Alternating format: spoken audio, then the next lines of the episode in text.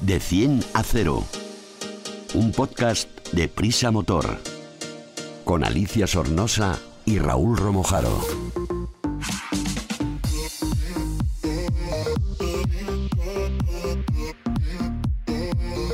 De 100 a 0 es el primer podcast de Prisa Motor, la plataforma transversal dedicada a la automoción del país, AS, 5 días, SER y Huffington Post.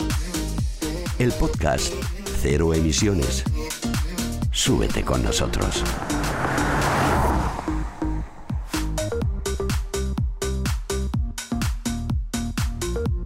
Soy Alicia Sornosa, periodista y apasionada del mundo del motor. Hoy empezamos de 100 a 0 en uno de los vehículos más populares, el Nissan Qashqai, del que más tarde nos hablará Raúl Romojaro, que lo tengo aquí a mi derecha. Hola, Raúl. Hola, Alicia, ¿cómo estás? Y en el asiento de atrás viene Sergio Madoz, que nos contará como siempre algo muy interesante. Ponemos la palanca automática en la D y salimos.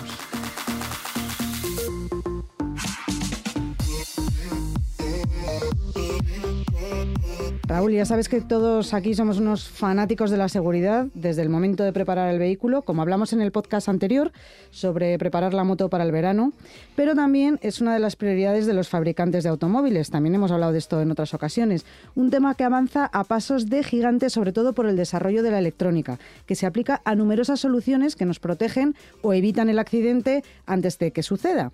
Aunque hay algo que nunca tengo claro del todo. ¿Qué es la seguridad activa? Y cuál es la seguridad pasiva.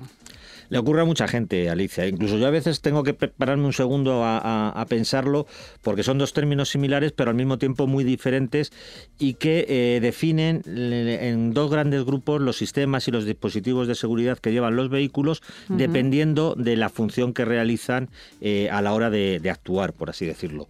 Yo creo que, si te parece, para, para explicárnoslo mejor, vamos a recurrir, como siempre nos gusta hacer aquí, a un especialista.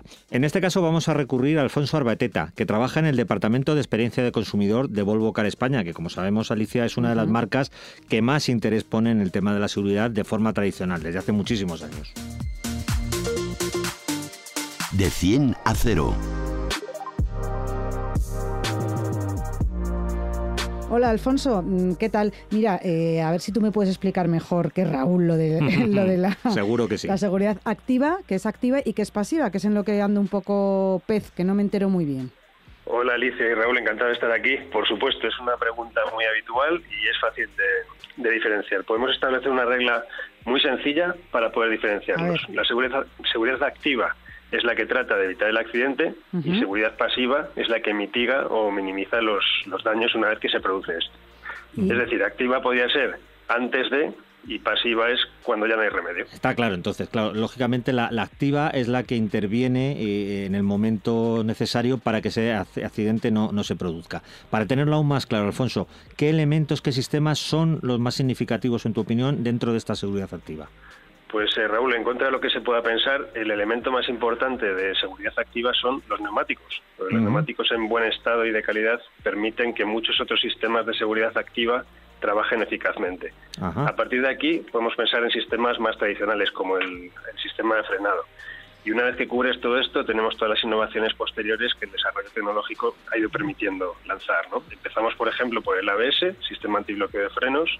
También tenemos después los sistemas de control de estabilidad, la frenada automática de emergencia, la intervención en caso de cambio de carril involuntario, también los sistemas de detección de ángulos muertos, los sistemas de advertencia de peligro basados en la nube, con conectividad, etcétera. Y una vez que vamos a suponer que no sin graves consecuencias, pero lamentablemente hemos tenido un accidente y por lo que nos has explicado también es cuando empiezan a, intervenir los sistemas de seguridad pasivo. ¿Cuáles son los más destacables? Pues mira, yo creo que cuando alguien piensa en un elemento que haya salvado vidas en caso de accidente, el primero en la lista es sin duda el cinturón de seguridad. El cinturón de seguridad de tres puntos, como muchos oyentes sabrán, fue una invención de Volvo y se estima que ha salvado ya más de un millón de vidas desde que se patentara en el año 1959. Es un sistema que hoy en día no tiene prácticamente diferencias con el original, pero sigue salvando muchas vidas. Otros avances posteriores, muy importantes también, podrían ser el airbag, eh, los pretensores del cinturón de seguridad, también las carrocerías con zonas de deformación programada y, por qué no, también los sistemas de llamada y geolocalización en caso de emergencia, los e-call. Eh, Alfonso, y, entiendo que la electrónica, los avances que, estas tecnologías eh, pueden aportar, ha permitido que haya una evolución significativa en, los últimos años en cuanto a, dispositivos de seguridad. Eh, ¿Hacia dónde crees que van, que van a evolucionar en el futuro cuando ya estamos tan avanzados todos estos dispositivos? Indudablemente estamos en esta época en un punto de desarrollo de la tecnología que permitiría automatizar prácticamente de forma completa la, conducción. Y esta automatización conseguiría minimizar los riesgos que tiene como causa origen el ser humano, es decir, las distracciones, la fatiga, las imprudencias, la inexperiencia, ¿por qué no? Porque un vehículo con conducción autónoma ve mucho más lejos y mucho mejor, reacciona más rápido y, por supuesto, nunca se saltaría las normas de tráfico y adicionalmente tenemos la conectividad en tiempo real. Ahora con 5G prácticamente los, los coches y las infraestructuras podrían estar conectadas en tiempo real, lo cual eh, supone un gran avance también en cuanto a la previsión y, evitación de accidentes. Es que te iba a preguntar yo mm, sobre esto del futuro. ¿Crees que puede producirse alguna gran revolución en, un futuro cercano? Quizá la conducción autónoma que nos menciona, ¿no? que el, humano no intervenga o lo haga mínimamente en el manejo del vehículo.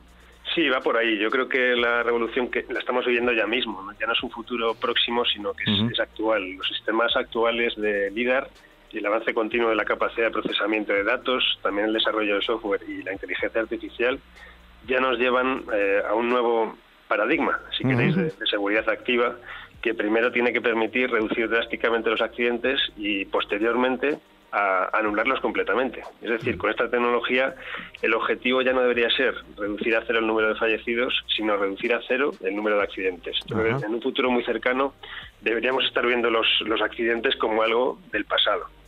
Ojalá sea así. Eh, Alfonso, me ha quedado clarísimo con, con, esta charla que hemos tenido. Muchísimas gracias porque ahora ya entiendo perfectamente cuál es la diferencia entre la seguridad activa y pasiva. Muchas gracias. Perfecto. Hasta luego. Hasta luego. Gracias, Alfonso. De 100 a 0. Más que tecnología, más que eficiencia, más que conducción, más que seguridad, más que un podcast de motor. Hola Sergio, ¿qué tal en la parte de atrás de este Nissan? ¿Vas cómodo? Por cierto, antes de que me contestes, quiero preguntarte por algo que he leído en la revista digital elmotor.com, donde escribes y que me gustaría que me explicases. Ya llega el momento de pagar impuestos como el de circulación, el que llamamos el numerito o el sello. ¿Para qué sirve este impuesto? Este impuesto, Galicia, es una tasa municipal que se instauró en el año 90 y sustituyó al impuesto de circulación. Y es una, un impuesto que hay que, poder, que hay que pagar en teoría para sufragar el gasto que hacemos en las ciudades por el hecho de circular. y, supone además un buen ingreso para los ayuntamientos, unos, unos 3.000 millones eh, en toda España al año. Wow. ¿Y lo tienen que tener todos los vehículos? ¿O si tienes una placa, eh, una matrícula turística, no hace falta? ¿Todos? Pues sí, hay algunas excepciones, pero todos los vehículos matriculados tienen que, tienen que pagar esta tasa. Eh, por ejemplo, se libran los vehículos oficiales, los sanitarios, los diplomáticos, el transporte público de más de nueve plazas, o sea, los autobuses, por ejemplo, los vehículos agrícolas, eh, aquellos que están destinados a personas con movilidad reducida y también los históricos. Ah, bueno, pues ahí se salvan unos cuantos. ¿Y cómo se puede pagar este impuesto? ¿Y cuándo? Pues se paga como se puede pagar casi todo ahora, eh, bien en el, en el banco, en algunas entidades que tengan acuerdos con los ayuntamientos, también por internet e incluso por teléfono en algunos casos. Y es ahora cuando hay que pagarlo. El, el periodo voluntario empieza el 1 de abril, más o menos, y termina el 30 de junio, con peculiaridades de cada ayuntamiento, pero las fechas son estas aproximadamente. Ah, ¿Y cada pagamos todos los españoles lo mismo? Depende de dónde vivas. Eh, cambia mm. bastante, cambia bastante, Alicia, porque sí, esta, hay una tasa mínima establecida por ley, pero luego los ayuntamientos tienen eh, cierta manga ancha para actuar. Pueden eh, cobrar más que, que esa tasa y también hacer algunas bonificaciones. Y esto hace que, por ejemplo, en Melilla, como media, según el vehículo, se paguen unos 17 eh, euros y en San Sebastián, por ejemplo, 80. Madre mía. Oye, y si yo estoy en San Sebastián y no tengo un duro y no lo pago, ¿qué pasa? Eh, pues, pues pasar, en principio no pasa nada, porque no te van a multar por, por pagar. Lo que pasa es que esa deuda se va acumulando y si supera los 500 euros, eh, puede llegarte una carta con una sorpresa en la que te cuente que te han embargado el vehículo. Oh, oh. Y además supongo que tampoco lo puedes vender si eso no lo tienes pagado, claro.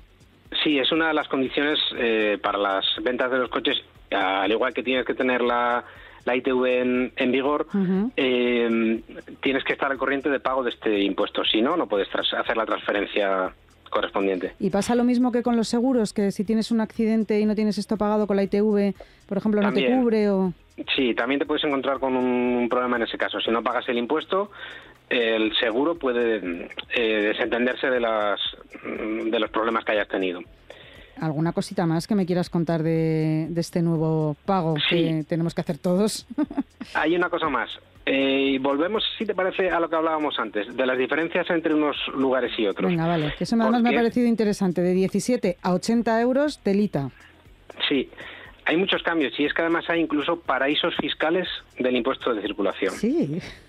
Sí, es por lo que te decía, que hay una tasa mínima, y pero existe la posibilidad de, aumentarla o disminuirla. Ponemos un ejemplo. El Seat Arona, que fue el coche más vendido el año pasado en, España.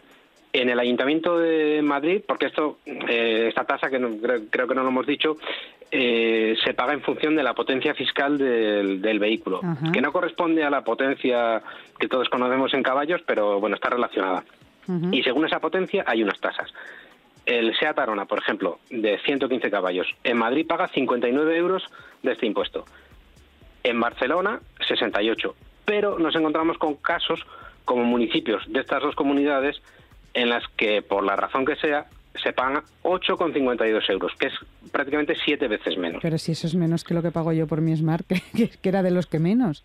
Eso no es nada. Pasa, por ejemplo, en Patones, en La Iruela, en la Comunidad de Madrid, o en Barcelona, en la localidad de Aguilar de Segarra. Oye, pero esto te tienes que empadronar entonces en estas poblaciones, claro, ¿no? no, tiene que estar el, el coche, eh, tiene que estar, no es empadronado, sino simplemente dado de alta en esa localidad.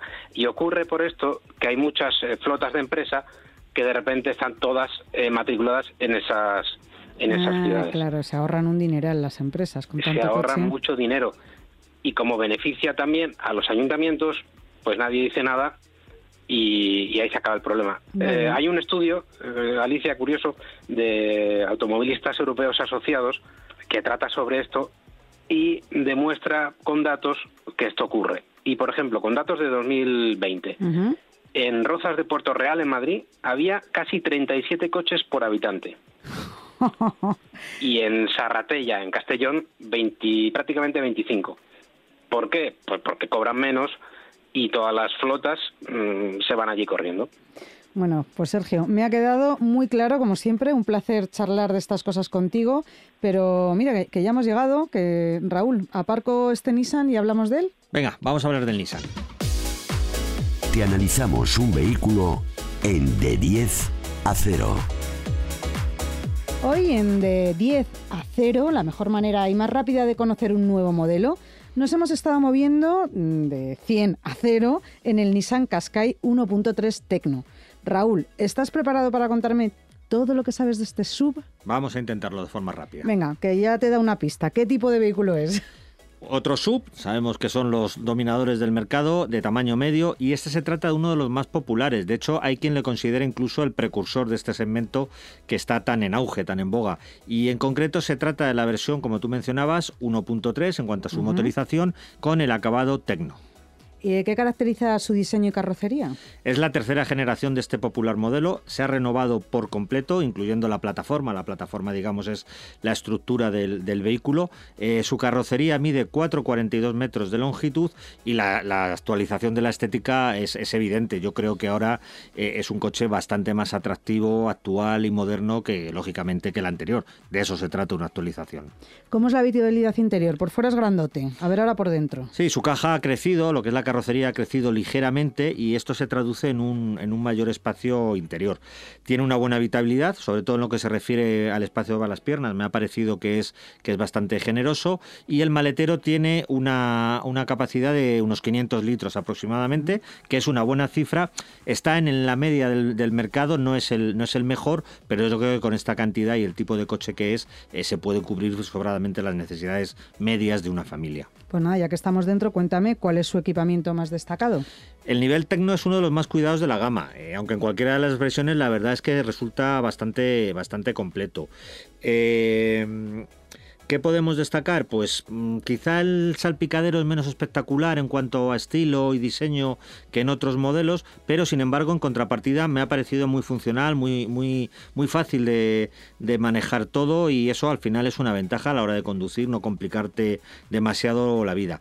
Eh, luego la conectividad también está la última, esto sabemos que en todos los coches recién lanzados y modernos nadie se quiere quizá atrás, pero quizá para mí en el Qashqai lo más destacable es el paquete de asistentes a la, a la conducción que creo que es uno de los más completos del mercado entre los sub de su estilo. Es algo en lo que Nisa ha puesto mucho acento y la verdad es que se nota que tiene prácticamente todos los sistemas que se pueden reclamar en un coche de este estilo y precio. Aunque ya hemos hablado de él, pero ¿qué motor lleva? Repetimos. Eh, es un motor de gasolina que tiene un sistema de hibridación ligera, que ya sabemos que esto es un pequeño, eh, una pequeña batería con un, con un motor eléctrico que asiste al, al principal, al de combustión, eh, con lo que tiene etiqueta eco. El motor de combustión, eh, como antes mencionábamos, es de 1.300 centímetros cúbicos y la potencia es de 160 caballos. El motorcito este eléctrico que, comentamos sirve para funciones como arrancar el motor, recuperar energía, apoyar determinadas funciones del principal para reducir los consumos. Y en cuanto al cambio de esta, de esta variante que hemos probado, es automático, eh, por variador continuo, que ya sabéis que no soy muy fan de este sistema, pero es muy habitual en, este tipo de vehículos y con un sistema de simulación de marcha, aunque la marcha sea, eh, digamos, una permanente, te da la sensación de que puedes ir cambiando de relación. ¿Cuáles son sus prestaciones y consumos? Eh, la velocidad máxima que declara la marca son 200 kilómetros por hora, como casi siempre en todos los coches, más que sobrada para circular a buen ritmo en autovías y autopistas. Y los consumos, el, homologado por, por Nissan está en torno a los 6,5 litros perdón, a los 100 kilómetros. Pero es cierto que si quieres ir un poquito más alegre en carretera, no rápido, pero acelerar, acelerar con mayor presteza, apurar un poquito estas marchas simuladas que decimos eh, y demás, pues es por el tamaño del coche el tipo del coche es, es fácil llegar a los 8 litros, a los 100, eh, sin, ya digo, sin mucho problema. Bueno, me estás diciendo de ir ligerito así por curvas. ¿Cómo se comporta este coche? Yo lo calificaría como equilibrado. No, no es el más destacable del, segmento en, nada, pero cumple en casi todos los aspectos. En mi opinión es suficiente para cualquier usuario medio y sobre todo teniendo en cuenta que es un coche con un enfoque muy familiar. No es un coche para ir de carrera ni para eh, tener unas prestaciones exultantes, ¿no? Con todo esto, pues es bastante solvente dinámicamente, la suspensión tira un poco a durilla, pero, pero no llega a ser incómoda, y con esto la, carrocería no balancea en exceso, con lo cual, como digo, es un coche equilibrado en carretera y luego en autovía tiene eh, la comodidad suficiente para viajar muchos kilómetros sin, sin ningún tipo de, inconveniente. Y en ciudad, como mencionábamos, un, un coche de 4,4 metros tampoco es tan grande como para decir me molesta a la hora de girar en sitios estrechos o tengo tengo dificultades para aparcarlo en el lugar de cualquier otro coche. Bueno, pues este coche familiar, que ya me lo estás diciendo hmm. casi la siguiente pregunta, ¿cuánto cuesta? Pues su precio arranca, en la gama Qashqai arranca en 25.600 euros. Como siempre, Nissan tiene una oferta bastante completa de versiones y esta, que es la más potente y mejor equipada de, la, gama, eh, supera por poco los 37.000 euros. Bueno, ¿y para quién está indicado? Aparte de las familias, que eso ya lo tenemos claro. El cliente del Qashqai está tradicionalmente bastante, bastante definido. Como bien mencionas, pues es un cliente por lo general familiar que, valora el, espacio que le ofrece el coche, eh, un precio bastante equilibrado para lo que, lo que también disponemos en el momento de conducirlo, como hemos dicho, en asistentes, equipamiento, eh, calidad. Así que yo creo que es un coche con un perfil que puede ajustarse a un gran número de, clientes interesados en este tipo de, sub y además con una tradición de todas estas generaciones y éxito de ventas que confirma y refrenda que, cumple en gran parte con estas las exigencias de este tipo de clientes. ¿Y cuáles son sus rivales de mercado? Eh, sabemos que el segmento de los subcompactos es uno de los más concurridos del, mercado español y europeo. Hay opciones en prácticamente todas las marcas generalistas y también en las de estilo más premium, más lujosa. Eh, con etiquetado eco, sin embargo, ya el abanico de posibilidades eh, se, se, reducen y en el caso del Qashqai, como hemos dicho, que dispone de una hibridación ligera, pues ya no hay tantas. Yo destacaría como coches que pueden ser de referencia el Hyundai Tucson, que es un modelo que tiene motorizaciones prácticamente de, todo tipo. Y luego también el Renault Arcana es un coche que, coincide mucho en planteamiento con este Nissan. Bueno, pues hoy te traigo yo un audio del responsable de comunicación corporativa de Nissan, David Barrientos, que nos va a hablar de este coche. Nissan Qashqai representa para Nissan un eh, puntal estratégico clave, no solamente por el liderazgo de Qashqai, durante 14 años consecutivos ha sido líder en España, tampoco por ser el pionero, es eh, el coche, el vehículo que inventó el segmento de los crossovers, sino porque hoy en día la nueva eh, versión de Qashqai representa los valores clásicos de la marca. Es un diseño con un ADN japonés claro, representa la electrificación de la marca porque todas sus versiones ya vienen electrificadas, o bien en modo mild hybrid, o bien con el sistema e-Power único eh, en, el, mercado actualmente. Y por último, una excelencia tecnológica que le ha permitido a Nissan Qashqai ser el coche más seguro según las pruebas EuroNCAP y con una calificación de muy buena en el sistema de conducción asistida con ProPilot. Por lo tanto, Qashqai es un claro adalid de la marca. Alicia, pues con las palabras de David Barriento, yo creo que ya tenemos un poquito más claro cómo es este Nissan Qashqai. Así es, Raúl, te tengo que despedir, que ya hemos llegado a nuestro destino. Muy bien, muchas gracias, encantado como siempre y hasta el próximo día. Hasta aquí de 100 a 0. Espero que este viaje os haya entretenido tanto como a nosotros. Ya sabéis que os podéis suscribir a De 100 a 0 y escucharlo cuando queráis, desde cualquiera de las plataformas que existen.